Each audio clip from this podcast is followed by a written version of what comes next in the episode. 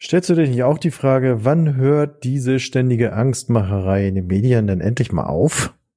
Oder fragst du dich auch, wie du dich, wie du mal diesen negativen Einflüssen im Alltag entgehen kannst?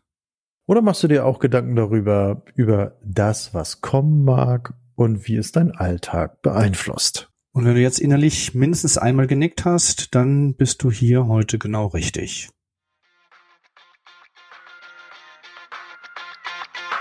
Permanent Change. Hier erfährst du, wie du als Mensch im Unternehmen handlungsfähig bleibst und als Führungskraft die Zukunft mitgestalten kannst. Und hier sind deine Experten für Permanent Change, Thomas Lorenzen und Thomas Weers. Viel Spaß dabei!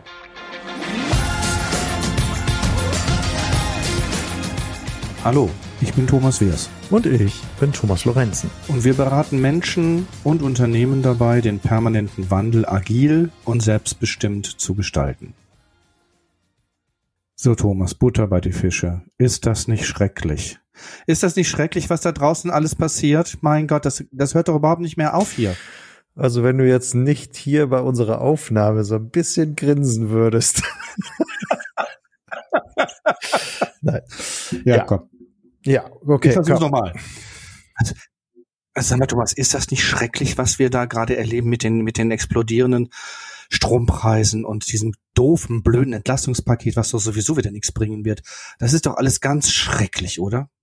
Ja, und ich könnte jetzt da schön mit einsteigen und ich erinnere mich gerade jetzt an ein Gespräch ähm, mit meiner Frau zusammen ähm, und habe auch so von den Sorgen und Nöten, so ähnlich wie du das jetzt erzählt hast, ähm, gesprochen. Und, und ich hab, musste nachher sagen, weißt du was, du spielst mit mir Tischtennis. Und sagt sie, ja, aber was soll denn das jetzt heißen? Sag ja, ich dringe nicht durch zu dir. Alles, was ich sage, da ziehst du was Positives raus und äh, gibst mir das zurück. Und äh, das fand ich irgendwie total spannend und ähm, habe dann so bei mir gedacht, hm, ist ja merkwürdig. Warum tue ich das? Also warum tue ich das sozusagen? Oh, so wie du jetzt, ist das nicht schrecklich? Guck dir das doch mal an hier, ähm, wie das und das gerade läuft. Und so, sie sagte, dann siehst doch mal positiv. Vielleicht kommt das Ergebnis in ein, zwei Tagen wieder auf dich zu und ähm, auch das ist ein Ergebnis, das du jetzt überlegen kannst und so weiter. Ähm, und ich hatte mich dann gefragt, warum machen wir das? Ja, und ich frage mich das auch manchmal, warum machen wir das? Ich hat also so eine ähnliche Situation hatte ich am letzten Samstag vor, vor, vor unserem Haus hier. Da stand ich mit Nachbarn zusammen und dann haben zwei Nachbarn sich erstmal ist das nicht schrecklich, wie die Frau aussieht? Und ist das nicht schrecklich, wenn die sich dann ihre Lippen aufspritzen? Und das ist doch auch ganz fürchterlich. Wo ich sage, Leute, ich kann das nicht hören. Ich sage, wenn ihr über Leute lästern wollt, dann macht weiter, aber das, dafür ist mir meine Zeit zu schade. Und ich möchte mich auch mit dieser Negativität überhaupt nicht in Kontakt bringen.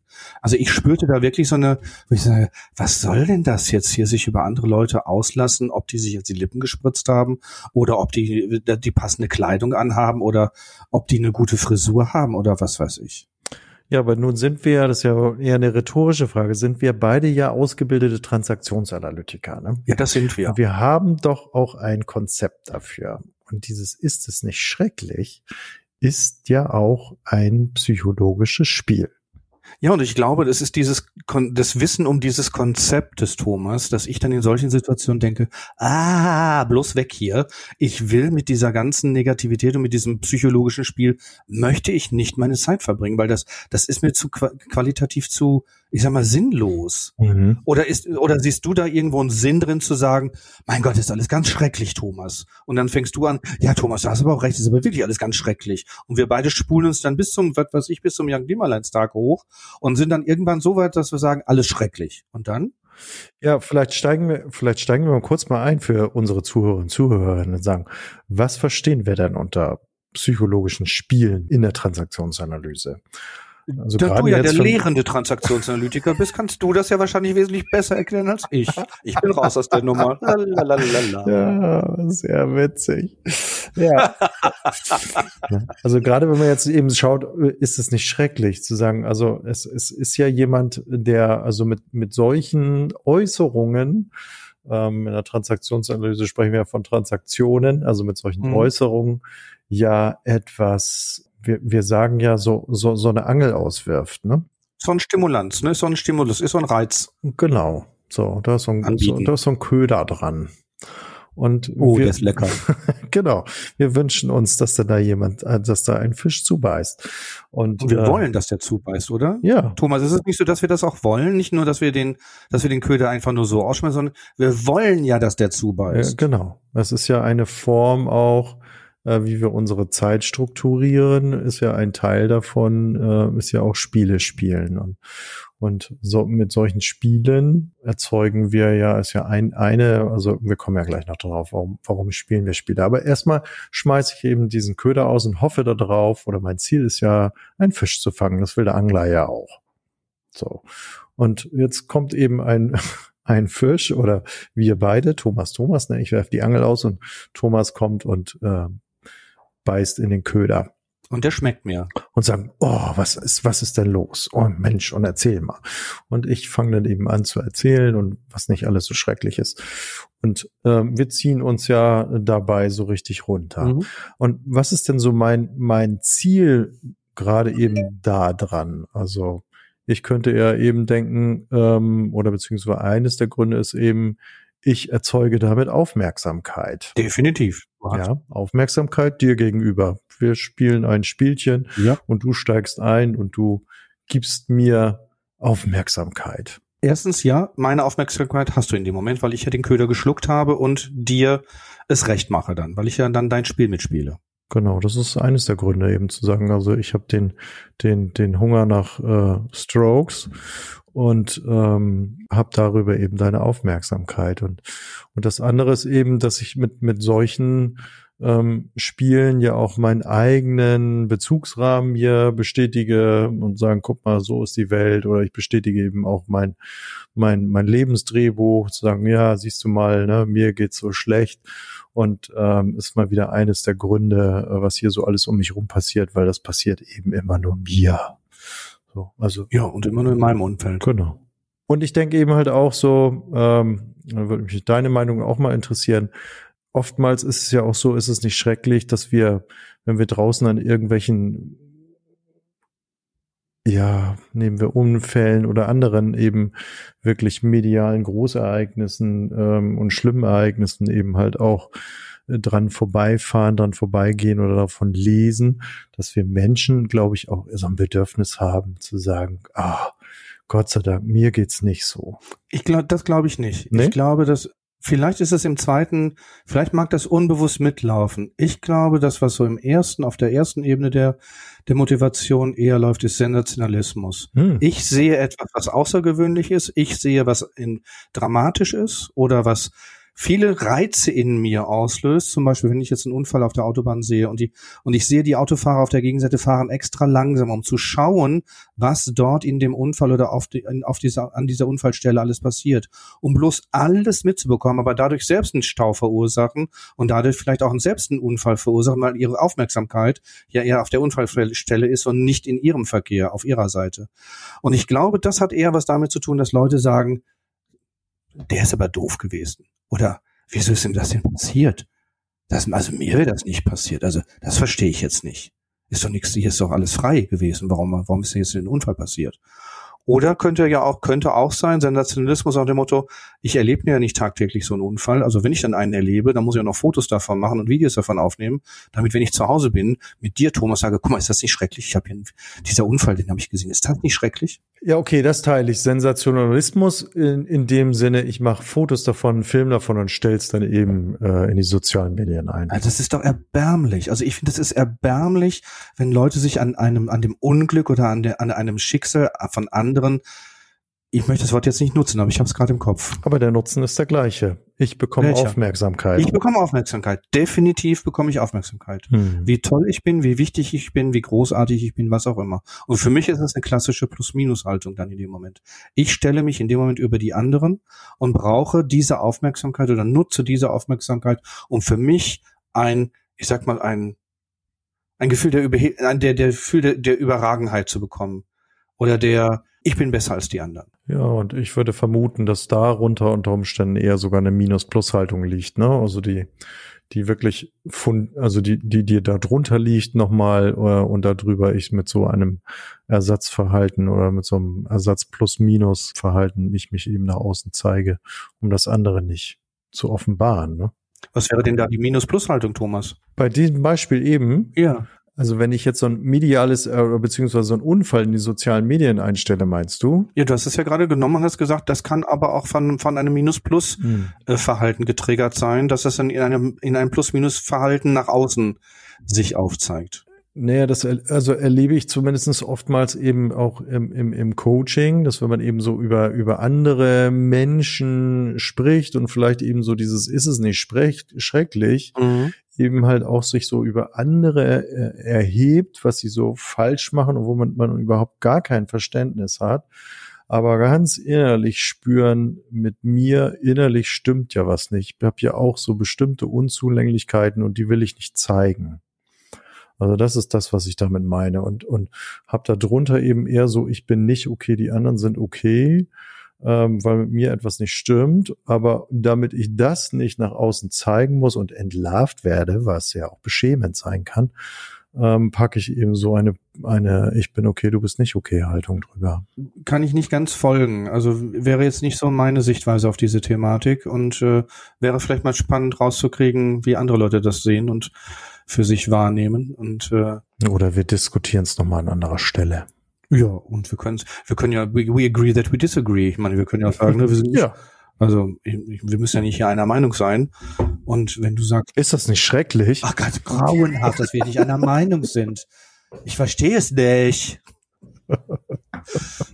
Thomas, was ist es denn, wenn wir dann ja. das Gefühl haben, wir sind nicht einer Meinung? Und wenn wir sagen, ist das nicht schrecklich? Ist es ja nicht so, wie du gerade sagtest, dass wir dann so einen Abgleich suchen, dass wir dann doch so in so eine Pseudoharmonie gehen wollen und um, um diese Distanz oder diese, diese Trennung dann in dem Moment nicht ernst zu nehmen oder wahrzunehmen? Ist gerade so mein Gedanke. Also ich glaube, die Motivation dahinter kann sicherlich so sein, ähm, aber ähm, wenn wir so diese ähm, ich bin okay, du bist okay Haltung beispielsweise nochmal wieder heranziehen, dann wäre es ja so, dass ich durchaus ja mit Meinungen und Verhalten meines Gegenübers nicht einverstanden sein muss, so wie er jetzt auch. Und ja. sagen, okay, ja. das kann ich jetzt nicht ganz nehmen, aber trotzdem mhm. schätze ich mein Gegenüber in, in, seinem Sein, so wie er ist. Ne? Und ich kann das stehen lassen, ne? Also ich kann das stehen lassen, was du sagst und, und äh, muss jetzt nicht in ein psychologisches Spiel Ja, aber gehen, das wäre ja auch der nächste Einstieg, ein Ja-Aber-Spiel zu machen und äh, dann halt zu versuchen, dich auf meine mhm. Seite zu ziehen. Mhm. Okay, wie fassen wir denn jetzt den ersten Teil zusammen? Also ich spiele dann, ist es nicht schrecklich ähm, und, und, und rede über solche ähm, Themen einmal, um mich um, um, um Aufmerksamkeit mhm. zu bekommen, mhm. also damit ja. Äh, ja auch so ein Stück weit mein, mein äh, Grundbedürfnis nach äh, Wahrnehmung und Anerkennung stillen kann. Es geht um Struktur, Zeitvertreib. Es geht um Struktur, Zeitvertreib. Aber warum machen wir das nicht im positiven Sinne? Das ist eine sehr gute Frage, Thomas. Warum machen wir das nicht im positiven Sinne? Warum treffen wir uns nicht auf der Straße und sagen, guck mal, ist das nicht toll? Und der andere sagt, Mensch, und ich habe das auch noch gesehen, das fand ich auch so ganz toll. Und dann kommt die dritte hinzu, sagt, boah, ich habe wieder was anderes und das fand ich auch toll. Was würde sich dadurch verändern? Ganz genau, da bin ich ganz deiner Meinung. Was wäre, wenn wir, wenn wir das merken, da ist jemand, der sagt, ist das nicht schrecklich oder dieses Ja, aber, dass wir dann versuchen, etwas Positives zu gestalten, etwas Positives zu formulieren. Und ich versuche das manchmal, Thomas, und weißt du, was ich dann als Antwort kriege? Ah, oh, du bist so ausgleichend. Ah, oh, du bist immer so verständnisvoll. Ja, und meiner Frau habe ich gesagt, du spielst Tischtennis mit mir, ja. ja.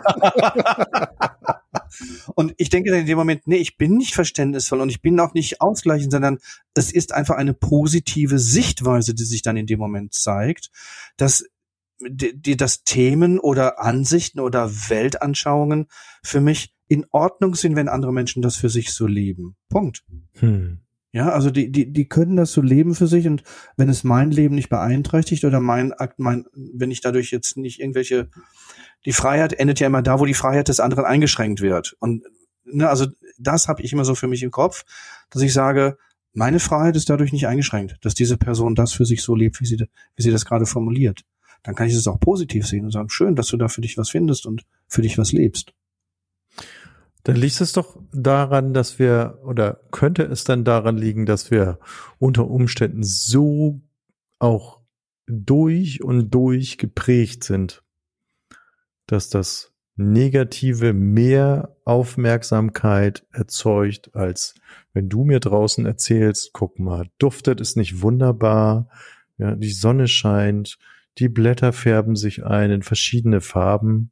Mhm. Da würde ich draußen wahrscheinlich schräg angeguckt werden und sagen, geht's Ihnen noch gut? Wahrscheinlich. Was hast du eingeschmissen, kann ich das auch haben. So nach dem Motto.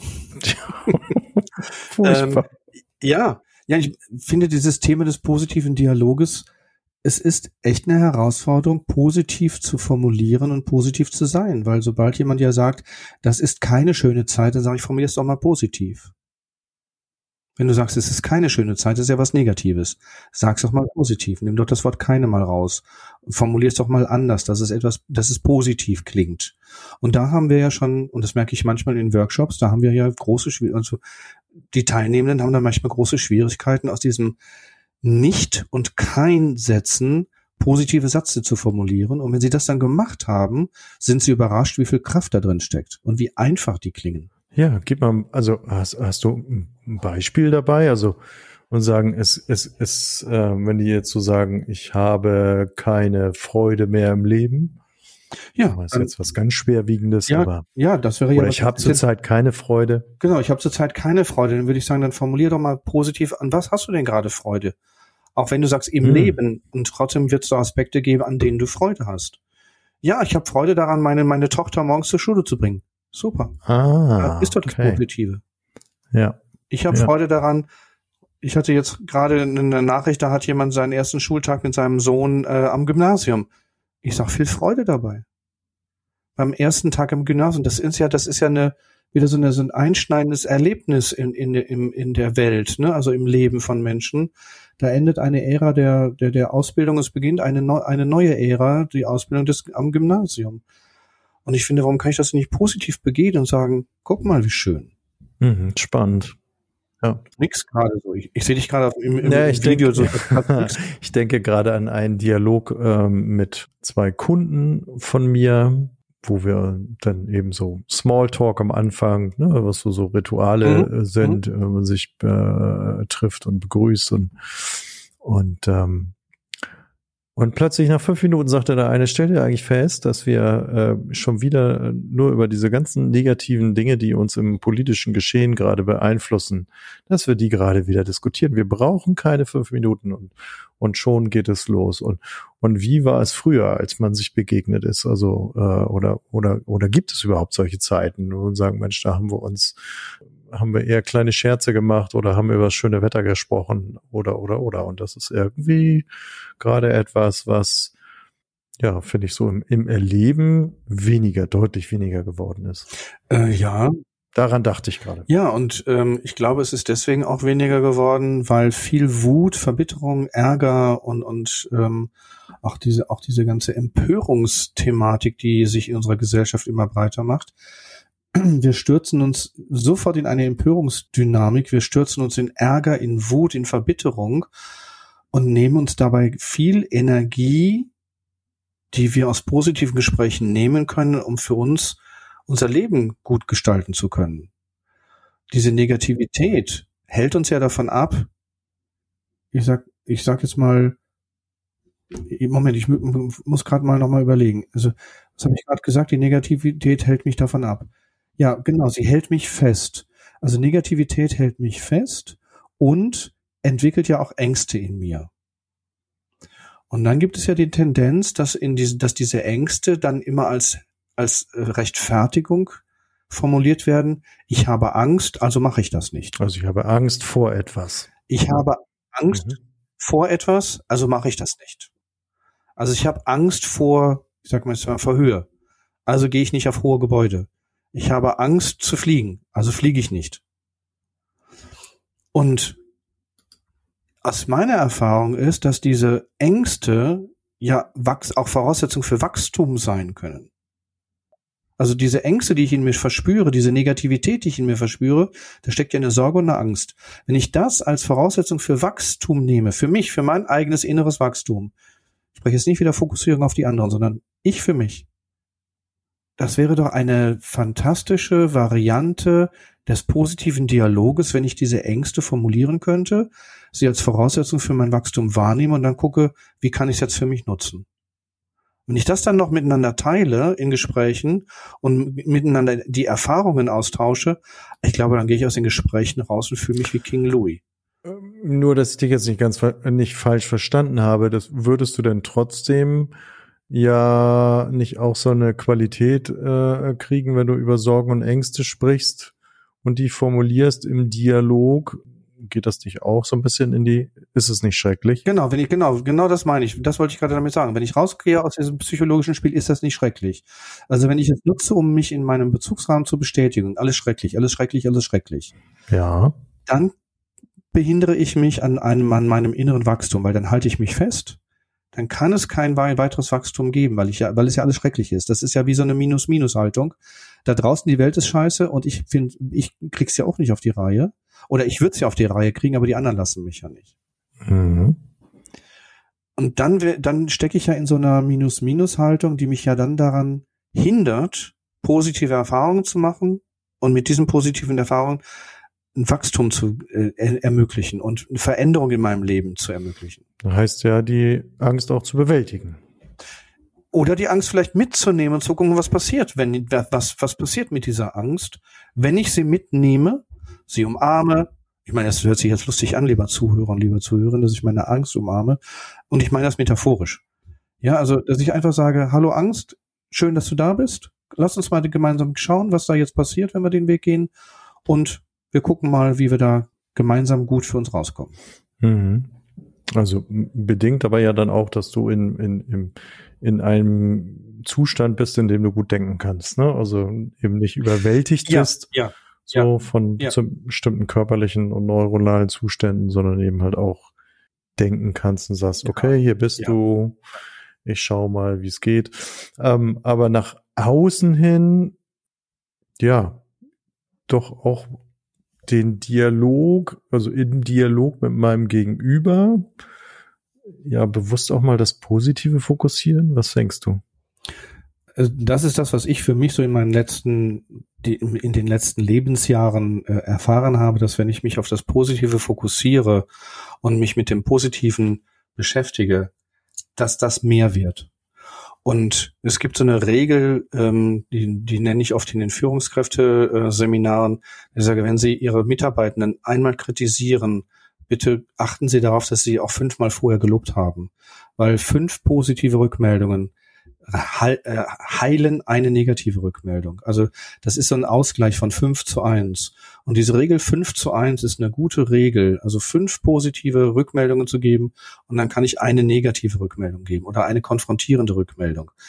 Wenn das im sozusagen in der Waage sich befindet, dann hat die Negativität keine Macht, ihre, ihre sozusagen ihre Kraft auszu, auszuführen, auszufüllen oder, oder kräftiger zu werden. Mhm. Mhm. Ich ringe gerade nach Worten. Ne? Ja, und, ja und, und sich vielleicht auch, ähm, ich gucke jetzt gerade nochmal, ähm, ich hatte jetzt hier noch in unserer Vorbereitung einen Link gefunden, Smalltalk in der Kantine, 21 Fragen, die sie schon immer mal stellen wollten. also die stellen wir in die Show Notes, finde ich. Ja. Ähm, weil sie eins haben, also da ist jetzt nicht wirklich jede Frage dabei, die würde ich stellen. Nein, sondern es geht eben wirklich darum, mal auf andere Themen zu fokussieren. Also was, was Positives, was Lustvolles und vielleicht auch was, was äh, Spaßvolles ist. Ne? Also wir hatten ja in der anderen Gericht äh, Podcast-Folge schon über über Kochen gesprochen und äh, gibt es eben halt auch so eine Frage, mit welchem Gericht würden Sie am liebsten Ihre Freunde bekochen, ne? Oder welche Hobbys hatten Sie in der Schulzeit? Ähm, oder was war die bislang glücklichste Zeit deines Lebens?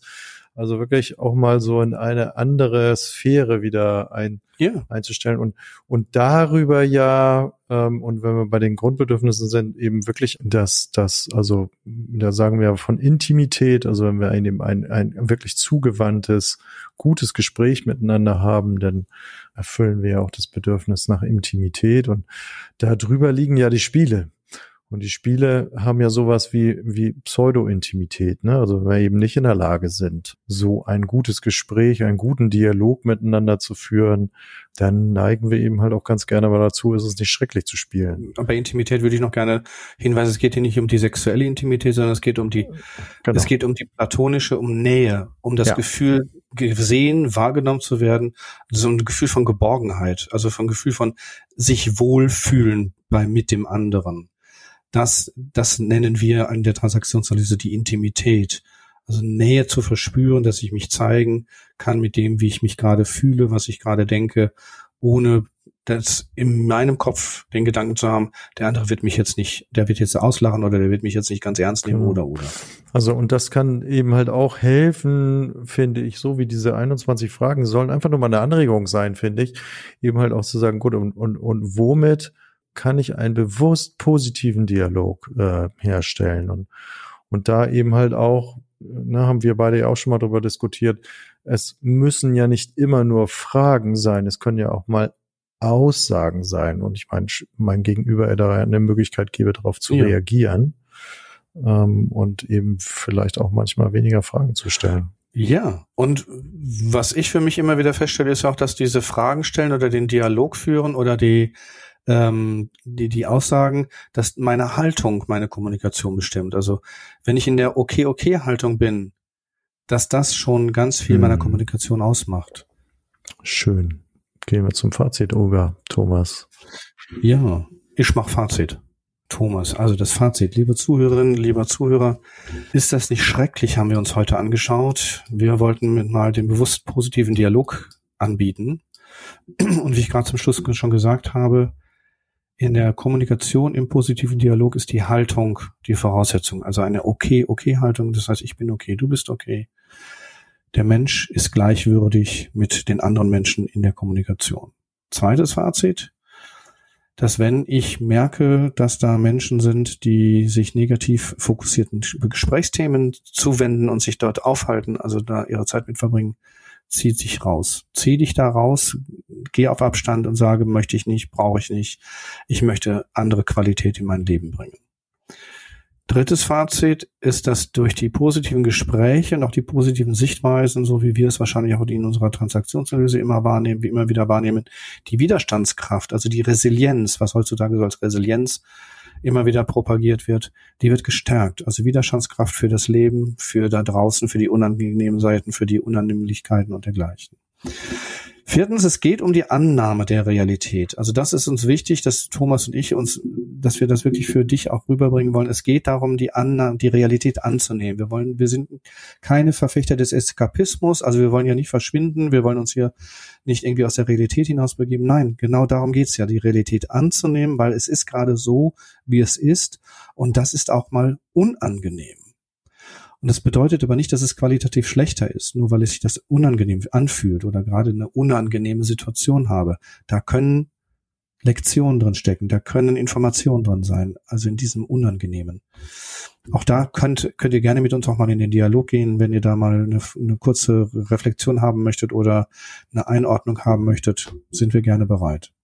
Dann setzt ihr Anker, bestimme für dich ein Symbol, zum Beispiel ein Bild, Gegenstand, eine Körperhaltung was deine Widerstandskraft darstellt. Und dass du mal schaust, wie kannst du das in deinem Tag integrieren, dass du im Tagesablauf mit diesem Anker, mit diesem Symbol, dem Bild, dem Gegenstand und in dieser Körperhaltung in Kontakt kommst, um deine Widerstandskraft wieder aufrechtzuerhalten, also wieder aufzubauen.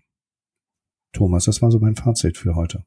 Wunderbar, vielen Dank, Thomas. Und auch nochmal vielen Dank nach Berlin heute wieder. Sehr gerne. Und liebste Grüße aus Hamburg. hey, liebe Zuhörer, liebe Zuhörer, danke, dass ihr da zugehört habt heute wieder und dabei wart. Ich mag gerne euch nochmal aufrufen dazu, aktiv mit uns in Kontakt zu treten und zu sagen, ja Mensch, bezogen auf die Folge, was ist denn deine Selbststärkung im Dialog? Schreib uns gerne und ähm, wir sind dann auch aufgerufen dazu, das in den nächsten Folgen mit einzubauen. Das ist unser Ziel. Also mit euch ähm, aktiv die Podcasts zu gestalten. Und äh, da freuen wir uns sehr herzlich daran. Thomas, in diesem Sinne, lasst die Jutien. Lass es dir gut gehen, liebe Zuhörerinnen, liebe Zuhörer, lasst es euch gut gehen. Kommt gut durch die Zeit. Bis zum nächsten Mal. Tschüss. Tschüss.